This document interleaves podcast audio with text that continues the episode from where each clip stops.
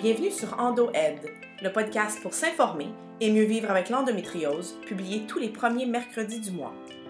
Pour ce quatrième épisode, nous parlerons d'ostéopathie avec Claudia Bellan, une ancienne infirmière et ostéopathe spécialiste en gynécologie qui viendra nous présenter sa profession et ses bienfaits.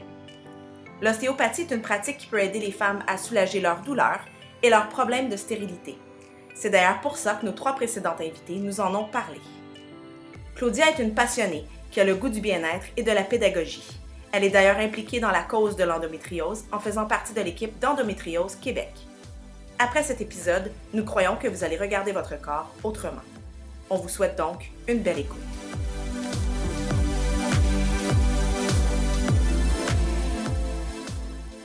Bonjour Claudia. Merci. Merci d'être avec, euh, avec nous ce matin pour le quatrième épisode de Endoed. Euh, cet épisode, il va être consacré à l'ostéopathie, donc qui est ta spécialité en plus d'être infirmière. Est-ce que tu peux justement nous décrire euh, ton parcours, ta formation, tes spécialités pour commencer? Oui, très bien. Alors, moi, j'ai commencé dans le domaine de la santé assez tôt. J'ai étudié comme infirmière. Et puis, euh, ben, je suis une personne qui aime beaucoup étudier. Je cherchais quelque chose qui allait plus euh, me, stimuler. Donc, euh, j'ai vu une annonce par rapport à l'ostéopathie. Je dit, ah, ça, c'est intéressant. Puis là, je suis allée travailler une année en Suisse comme infirmière.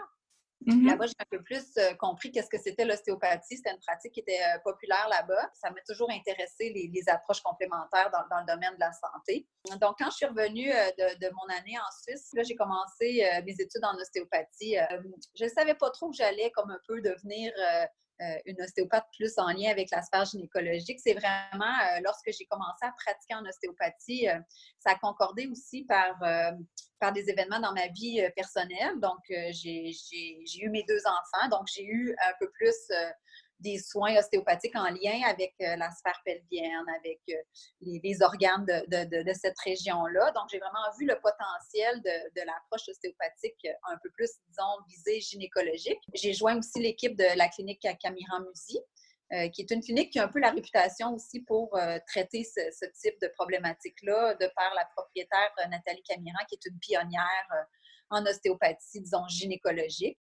Donc, j'ai commencé à, beaucoup euh, côtoyer des clientes qui avaient des problèmes, euh, euh, différents types de problèmes, autant en lien avec la fertilité, avec les fibromes utérins, l'endométriose, les douleurs aux relations sexuelles, les douleurs pelviennes les grossesses, le postpartum, les incontinences urinaires. Donc, j'ai beaucoup finalement mmh. approché euh, la sphère pelvienne sous toutes les problématiques possibles. J'ai aussi été beaucoup impliquée dans l'enseignement. Maintenant, je, participe à l'enseignement de la gynécologie euh, à différents endroits. Entre autres, j'ai accompagné Nathalie Caméran aussi euh, en Europe à, visiter. Puis, ça a été vraiment une belle expérience de pouvoir enseigner la gynécologie ostéopathique, disons, à d'autres ostéopathes. Euh, c'est un peu ça qui est mon parcours. Donc aujourd'hui, euh, ma clientèle est principalement euh, des femmes qui ont des, troubles dans cette sphère-là.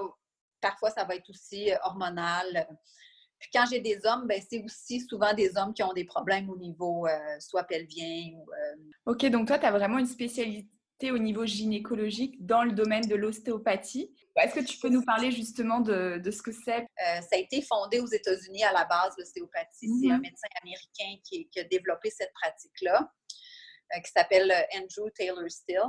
C'est mhm. une pratique qui est quand même connue mondialement. Au Québec, ça gagne beaucoup en popularité là, parce que, bon, finalement, on comprend un peu que le corps, c'est une unité, puis qu'on ne peut pas juste traiter une cheville parce que peu importe l'accident qui est arrivé, l'impact qui est arrivé, il va avoir eu un impact sur tout le corps. Donc, des fois, juste de traiter local, ça a moins d'impact. Peut-être pour définir un peu ce que c'est l'ostéopathie, c'est vraiment une thérapie qui est manuelle. Donc, on traite avec nos mains, euh, avec notre senti, on développe une palpation qui devient euh, entraînée finalement pour euh, détecter les ondes qui sont plus tendues, qui sont moins mobiles dans le corps. Finalement, la thérapie manuelle va vraiment viser à, traiter ces restrictions-là de mobilité.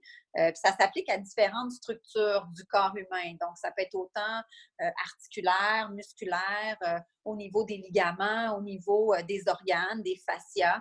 Et puis, le, but, ça va être vraiment finalement de, redonner la mobilité pour rétablir un peu l'harmonie dans, la globalité du corps. Mm-hmm. pour faire ça, c'est sûr qu'on se base sur nos connaissances en anatomie, en biomécanique, en physiologie. Et puis en fait, est-ce que pour euh, les personnes qui ont jamais euh, été chez un ostéopathe, tu peux nous expliquer comment se passe la première consultation? Et puis justement, quand on parlait un petit peu tout à l'heure, bah, c'est bête là, mais le coût, la prise en charge, par exemple, Oui, bien sûr. Euh, bon, les coûts, premièrement, ça va varier selon les ostéopathes, selon le lieu où vous faites traiter. donc, ça peut varier, disons, entre 70 et 120 dollars de l'heure. La première consultation, c'est sûr qu'il va y avoir une grosse partie de questions.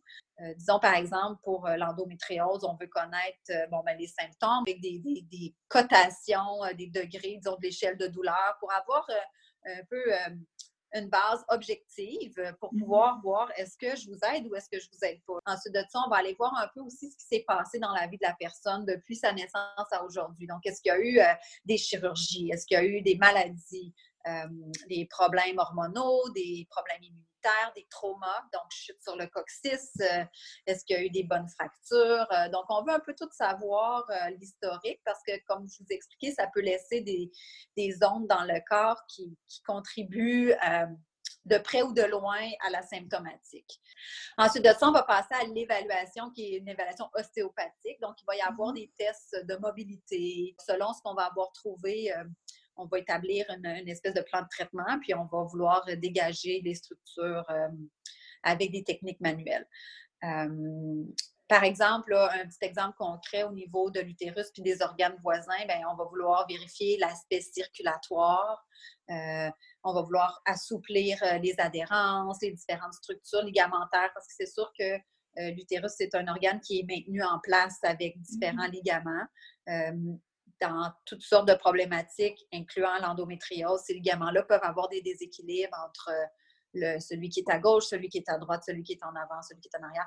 Donc, on va essayer de rétablir un équilibre euh, avec des manipulations très, très précises. Hein. Ça, c'est un point fort de l'ostéopathie. On est vraiment dans les, structures. C'est ce qui est euh, l'efficacité souvent due à la précision de la palpation. Euh, parfois, après une séance en ostéopathie, les gens vont se sentir un peu euh, différents, ils vont sentir que ça travaille. Donc, ça, ça peut durer 24 à 48 heures, euh, une sensation que, oh my God, il y a des choses qui se passent dans mon corps. le suivi se fait, euh, moi, j'ai vraiment une discussion avec les clients, dire, OK, quelles sont vos attentes, comment on fait ça? Est-ce que moi, j'ai ma vision, je leur explique ma vision, puis après, on s'essaie de s'organiser pour que ça fonctionne.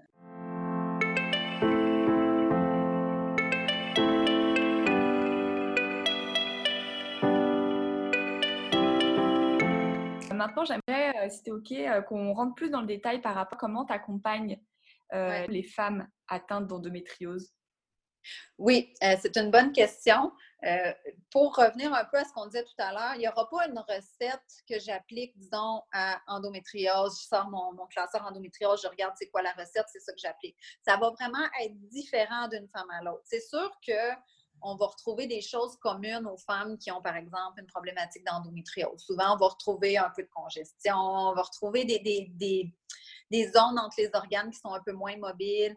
Donc, c'est sûr que moi, avec l'évaluation que je vais avoir faite, je vais vouloir adresser ces structures-là. Il faut que ça se passe aussi dans la douceur. Ça dépend où est la femme. Moi, j'ai déjà eu des clientes, par exemple, endométriose, qu'on ne pouvait même pas toucher leur ventre parce que c'était tellement une zone très, très douloureuse, très, très euh, autant physique qu'émotionnel, qu'on a commencé juste par travailler à distance finalement. On a relâché la musculature du bassin, repositionné le bassin, euh, ben, repositionner, je veux dire, redonner de la mobilité, disons, dans le bassin, euh, travailler. Euh, on, a, on, a, toutes sortes, on a une panoplie d'outils en ostéopathie pour adresser les problématiques on doit s'adapter à la personne qu'on a devant nous aussi. Des fois, on pourrait se dire, ah ben là, elle, elle bénéficierait vraiment que je fasse ça, ça, ça, mais la cliente n'est juste pas rendue là. Donc, on s'adapte vraiment aussi à, ce qu'il y en est côté, euh, côté possibilité.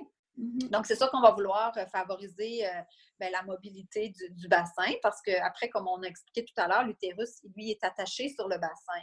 Donc, déjà, si on a un bassin qui n'est pas mobile parce qu'il y, a eu une chute ou quoi que ce soit ou qui est un peu figé, il faut trouver pourquoi il n'est pas mobile. Est-ce que c'est articulaire? Est-ce que c'est plutôt l'utérus et les adhérences à l'intérieur qui fait qu'il n'est pas mobile? Donc, on va se promener entre les différentes structures pour gagner euh, de l'amplitude, de la mobilité. Euh, puis les femmes voient la différence aussi. Hein, au cours d'un traitement, souvent, là, je vais leur faire faire des, petits tests mécaniques au début, puis à la fin du traitement, c'est vraiment différent. des fois, je n'ai même pas traité le bassin en tant que tel. On a juste mobilisé les ligaments de l'utérus, donné un peu de lousse finalement à, ce qui est à l'intérieur de, la cavité abdominale. Ça change la, mécanique du bassin. On va aussi avoir des techniques euh, qui décongestionnent. Donc, il va y avoir certains muscles qui vont avoir tendance à plus disons, se, rigidifier, se spasmer euh, dans certaines problématiques. Donc, on va vouloir les relâcher. Par exemple, tous les, muscles euh, pelvitrocantériens, ceux qui font le lien entre le sacrum et les hanches, euh, il y a des muscles aussi au niveau euh, abdominal qui, vont, euh, qui vont jouer dans, dans l'hyperpression dans la cavité. Le diaphragme, par exemple, le diaphragme qui peut vraiment être tendu, spasmé. donc, tout ça, ça peut se faire à distance de la zone utérus s'il n'est pas accessible à ce moment-là. C'est sûr que les, les, objectifs, ça va vraiment être d'essayer de, de, diminuer la douleur autant que possible, euh, restituer la mobilité, libérer les adhérences, retrouver un peu la, cycle physiologique euh, de la sphère pelvienne, permettre la circulation des liquides, favoriser un meilleur équilibre hormonal. Donc ça, c'est tous des mots, mais après, concrètement, ça se fait par différentes techniques sur différentes structures.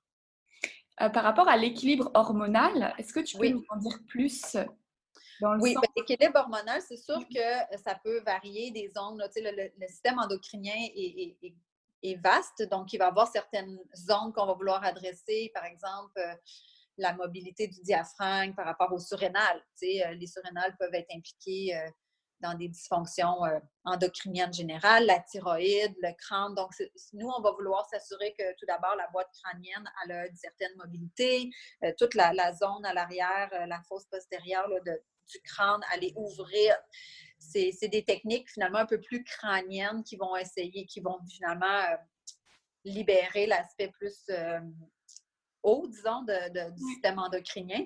Ensuite de ça, bien, localement, euh, les ovaires sont par exemple une structure qu'on peut adresser en ostéopathie. vérifier déjà l'apport vasculaire des ovaires. Les ovaires ont une artère qui monte jusqu'au lombaire.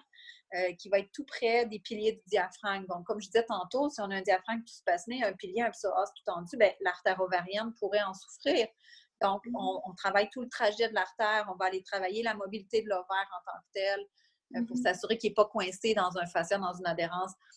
Donc, c'est un peu euh, comme ça qu'on va adresser l'aspect hormonal de la chose en visant mm-hmm. les glandes qu'on juge, qui sont, qu'on, a évaluées, toujours euh, dans la globalité, qui sont impliquées dans la, dans la problématique hormonale.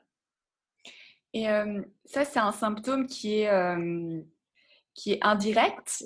c'est souvent la perte d'énergie, de fatigue, de, de perte de libido, perte parfois état un peu dépressif.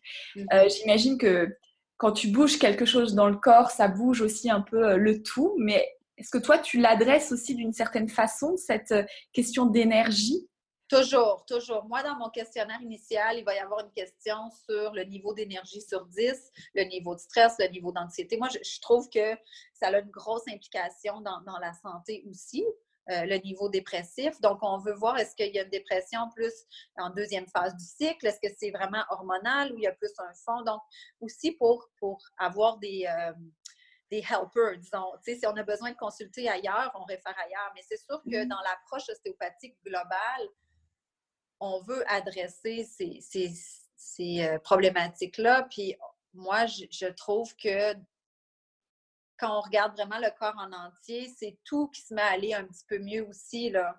Donc, mm-hmm. ça va faire partie des choses que je vais questionner puis que je vais re-questionner, voir, OK, ton énergie était à 5 sur 10, est-ce que le traitement t'a aidé? Est-ce que tu as remonté un peu? si on a besoin ben, de référer dans une autre discipline pour aller booster un peu les, dysfonctions, on va le faire.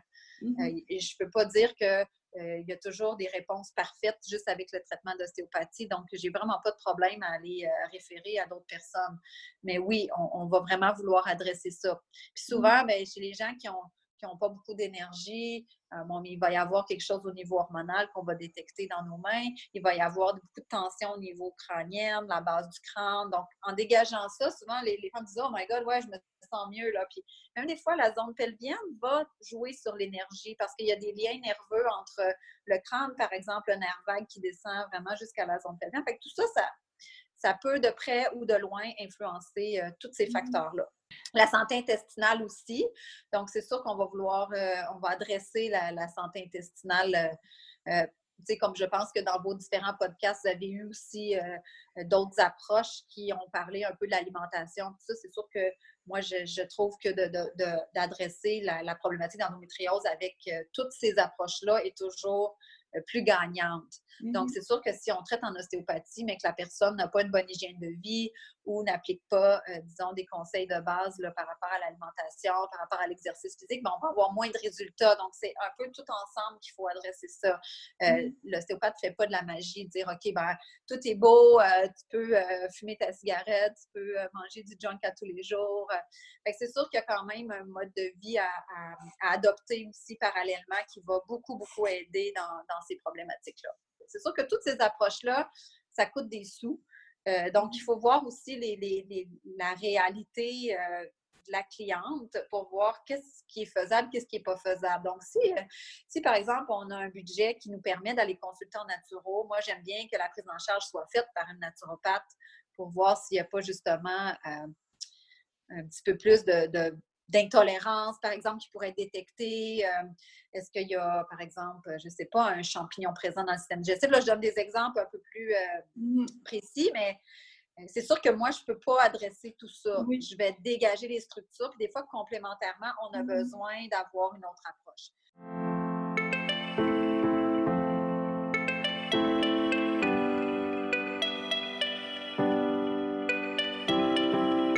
Par rapport à la question de la fertilité? Bien, la fertilité, c'est euh, aussi euh, ben, une grosse partie de la clientèle que je vois à la clinique. Euh, puis après, bien, il y a différentes causes. C'est pas toujours l'endométriose. Il peut y avoir différentes causes. Des fois, il n'y a pas de cause non plus des troubles de fertilité. Souvent, les femmes n'ont pas nécessairement de, problématiques, mais ils n'arrivent pas à, à tomber enceinte. Donc, c'est sûr que, comme on a dit plus tôt, euh, la tension entourant l'utérus, déjà juste la mécanique de la chose peut affecter la fertilité. Si on regarde juste là, euh, un utérus qui est complètement basculé, que le col est tout pris dans la fosse iliaque gauche, ça, c'est quelque chose qu'on trouve souvent chez une femme qui a de l'endométriose ou chez une femme qui n'a pas d'endométriose. Donc, généralement, euh, les positions de l'utérus, même si ce n'est pas adressé à l'échographie, on va trouver toutes sortes de positions, de torsions, de flexions. Donc, c'est sûr que si on regarde le, cheminement du spermatozoïde qui doit, premièrement, euh, entrer dans le canal vaginal, se rendre au col, pénétrer à l'intérieur du col, aller jusqu'à l'ovule via la trompe, ben, ça peut compliquer son cheminement parce que, le, par exemple, l'utérus est pris en forme de C. Donc, ça peut écraser complètement la trompe d'un côté, euh, comprimer euh, le trajet entre ben, la trompe et l'ovule et l'ovaire qui est finalement euh, qui a relâché son ovule. Donc, c'est sûr que la mécanique, pour moi, est importante côté fertilité. Donc, je vais vouloir redonner une espèce de centre, finalement, à ces structures-là pour, pour mmh. permettre déjà le cheminement du spermatozoïde plus facilement. Mhm. Après, il y a toute la question hormonale qui peut jouer. Est-ce a vraiment une ovulation? Est-ce que euh, la progestérone est bonne? Est-ce que ça tient le coup? Fait que là, c'est sûr que là, euh, quand c'est plus la, vision fertilité, euh, on va regarder avec des courbes de température, avec les tests qui ont été faits. Comme on a dit plus tôt, l'aspect vasculaire est très important aussi. Si on a un utérus qui est qui est moins bien vascularisé, il va être plus congestif, il va être plus spasmé. Donc, c'est sûr qu'on euh, peut revenir aussi aux symptômes de la douleur. Euh, s'il est tout pris en C, euh, en forme de C, plié sur lui-même, il va moins bien évacuer au niveau des, de ses contractions quand il va avoir les règles. Il va être plus douloureux. Mais c'est la même chose au niveau de la fertilité. C'est un utérus qui va rester plus tonique, plus spasmé. Donc, moi, je vais avoir une vision de ça en dégageant l'utérus, mais aussi par rapport à ses apports vasculaires mais il n'y a pas une recette plus fertilité que, que, douleur, dans le sens que ça va un peu ensemble pour mm-hmm. moi. Euh, dans la fertilité, il y a quand même un gros pourcentage de, de, cas de troubles de fertilité qui sont en lien avec, euh, l'homme. Donc, mmh il faut aussi penser au conjoint là-dedans. Donc, moi, je vais toujours un peu poser des questions sur le conjoint. Est-ce qu'il y a eu un spermogramme? Est-ce que le spermogramme donne des, des, des, bons, résultats ou pas? Puis, on peut travailler aussi la même chose, la mécanique de la chose. Est-ce que le, petit trajet du, spermatozoïde entre le testicule et la sortie, mmh est-ce qu'il est, mmh libre ou il n'est pas libre? J'aimerais qu'on aborde maintenant justement bah, un petit peu le, retour d'expérience que tu as eu avec des patientes que tu as, que as suivies. Euh, tu en as quand même suivi beaucoup là depuis que tu pratiques. Est-ce que tu peux nous, bah, nous partager des exemples de, femmes que tu as accompagnées puis qui, qui ont réussi d'une certaine façon à, guérir de l'endométriose? Euh, oui, bien c'est ça. C'est sûr que c'est une prise en charge multidisciplinaire, disons. Puis comme, comme je vous ai dit plus tôt, euh, plus, plus la patiente est impliquée, plus la cliente est impliquée dans sa démarche, souvent plus il va y avoir de positifs.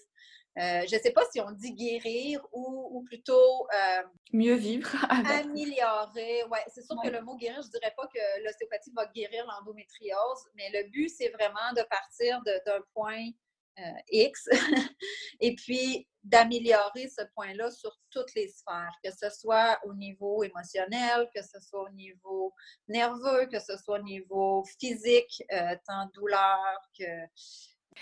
Est-ce que justement, toi, tu aurais des recommandations à faire aux femmes qui vivent avec euh, les douleurs, l'infertilité, pour qu'elles vivent mieux cette situation, cette situation-là? Donc, moi, mon, conseil de base, c'est vraiment de ne pas rester dans, sa petite carapace tout seul à la maison, puis d'aller chercher l'information, puis, puis d'essayer de, trouver des solutions parce qu'il y en a des solutions. C'est sûr que la solution ne va pas toujours se faire euh, du jour au lendemain. Il faut être patient. Euh, la patience joue beaucoup aussi là-dedans. Donner le temps au corps de, plus en plus, on le voit dans les, euh, dans les études que l'approche multidisciplinaire va beaucoup aider. moi, j'ai vraiment une vision de de la santé comme étant euh, une tarte. Donc, je trouve que chaque petite pointe de tarte va apporter du positif.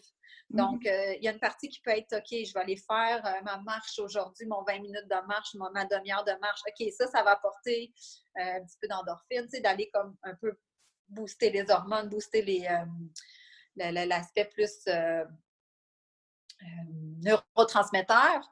Et puis mm-hmm. après, bon, OK, mon alimentation, OK, là, j'aide mieux mon alimentation, j'augmente euh, euh, les, légumes verts, j'augmente les antioxydants, tu sais, je, travaille là-dessus. Fait OK, ça, ça mm-hmm. va peut-être gagner un peu plus. D'adresser ça comme une tarte ou une pizza, nommez-le comme vous voulez, mais avec ces différents aspects, puis dire que tout ça, je fais ça pour moi. C'est pas, c'est pas non plus un fardeau, c'est vraiment pour que je me sente mieux. Je pense que c'est une bonne manière de le, voir. Et puis. Euh, ouais, en fait, c'est un. Tu l'as dit là, mais tu l'as dit aussi un petit peu euh, avant dans l'entrevue qu'il faut vraiment que la que la patiente, que la que la femme soit actrice, soit engagée, et donc cherche aussi par elle-même mmh euh, qu'est-ce qui qu'est-ce qui la rend qu'est-ce qui la rend mieux, qu'est-ce qui la rend bien, et, et Exactement. Là, c'est pas simplement le médecin ou le spécialiste qui faire le travail pour elle. Ce ne sera pas la même chose d'une femme à l'autre non plus. Tu sais, je pense a des recettes magiques, comme on dit, il n'y en a pas euh, tant que ça. Mmh. Donc, euh, c'est ça, d'investiguer, de ne pas lâcher prise, de pas C'est sûr que ça peut être décourageant, mais justement, euh, tu sais, des, des, podcasts comme le vôtre, les regroupements comme Endométriose Québec, ça, je pense que c'est des outils qui peuvent être très, très pertinents pour aller chercher de l'information, pour, OK, moi, je vais voir, puis qu'est-ce qui se fait, qu'est-ce que je peux faire pour m'aider, OK, je vais essayer ça. Puis d'être proactif finalement dans la mmh. prise en charge de sa santé, ça peut être payant en bout de ligne. Bah, écoute, merci beaucoup euh, Claudia, c'était un plaisir d'échanger avec toi ce matin. Euh, bah, un peu comme tu l'as dit avec l'image de la tarte, finalement, c'est comme si petit à petit, à travers les épisodes qu'on faisait, on reconstituait la tarte euh, qui peut aider bah, les femmes à, aller de l'avant, en fait. Oui, c'est ce que je pense aussi. Puis, ça me fait vraiment plaisir d'avoir pu partager ça avec vous autres. Euh, j'aime beaucoup euh, faire partie de, ce monde-là euh, pour, mm-hmm. pour, donner un peu des, solutions qui pourraient faire partie un peu de la résolution de la symptomatologie. Ben, en tout cas, c'est très apprécié, Claudia. Merci beaucoup. Puis tu as un côté très pédagogique, donc ça, ça aide aussi à mieux comprendre, donc avec tes images, tes exemples. Donc merci beaucoup. Merci à Claudia d'avoir accepté notre invitation. Vous pouvez la retrouver à la clinique Camiran Musique dans le quartier d'Outremont à Montréal ou si vous êtes en région, n'hésitez pas à consulter le bottin de référence de l'ostéopathe sur ostéopathiequebec.ca. De cet épisode, nous retenons que le corps a besoin de temps et qu'il faut apprendre la patience. mais que c'est aussi une approche multidisciplinaire et tout l'enjeu de trouver sa routine à soi, celle qui nous convient et nous fait aller mieux. Alors on a une question pour vous. Qu'est-ce qui vous, vous fait aller mieux? Si vous n'avez pas encore la réponse, continuez à explorer avec nous. Parce qu'avec ce podcast Endoen, nous irons encore et toujours à la rencontre de patientes mais aussi de spécialistes. On espère que vous avez aimé ce quatrième épisode et on vous donne rendez-vous pour l'épisode 5 le mercredi 2 octobre. Si vous souhaitez nous suivre et nous encourager, n'hésitez pas à vous abonner à nos réseaux sociaux et surtout à nous laisser un avis 5 étoiles sur iTunes ou votre plateforme de podcast préférée. Cela permettra à d'autres de nous découvrir plus facilement. Merci d'avoir été là et nous vous disons donc à très bientôt.